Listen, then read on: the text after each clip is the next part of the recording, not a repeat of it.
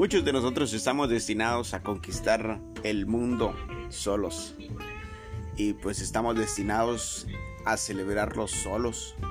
Y pues la soledad se convierte en la mejor compañía de uno y pues uno aprende a, vivir en la soledad, aprende a amar en soledad, aprende a ser feliz en soledad y aprende a disfrutar la noche, aprende a escuchar el sonido del silencio, el canto de las aves, el sonido del viento.